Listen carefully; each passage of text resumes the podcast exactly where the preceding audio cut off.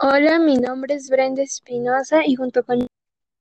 Janet Dávila llevaremos a cabo el tema de la discriminación y tolerancia.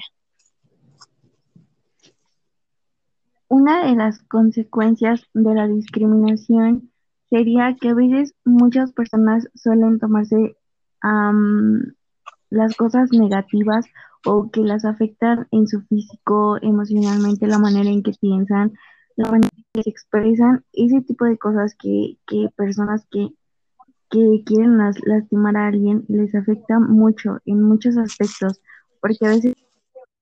suelen hacer cosas que no están bien, incluso suicidarse o llevar a cabo el cutting y eso de verdad es algo que, que duele porque muchas personas en lugar de tomárselo a juego se lo toman muy personal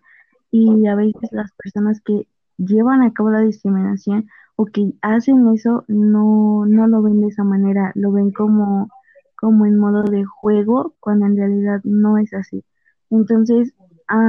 creo que deberíamos de aprender a, a, a respetar a las demás personas independientemente de la manera en que piensen, de su físico, porque al fin y al cabo todos tenemos, todos tenemos defectos y nadie es perfecto. Entonces, creo que debemos de aprender a, respetar a los demás y respetar la manera en que piensan, respetar su físico, respetar este, su capacidad y, y ya.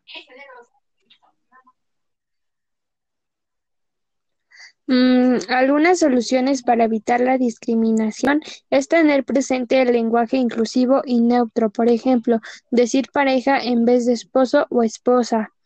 Plantear a la persona LGBTI la posibilidad de su derecho a negarse a responder cualquier pregunta. Tampoco a no hacer suposiciones, no asumir la orientación sexual ni identidad de género de la persona una de las de algo que nos favorece el ser tolerantes. El ser tolerantes nos ayuda en muchos aspectos, em, pero más mentalmente, porque nos ayuda a tener más paciencia, tener más, más motivación entre nosotros y, y sobre todo a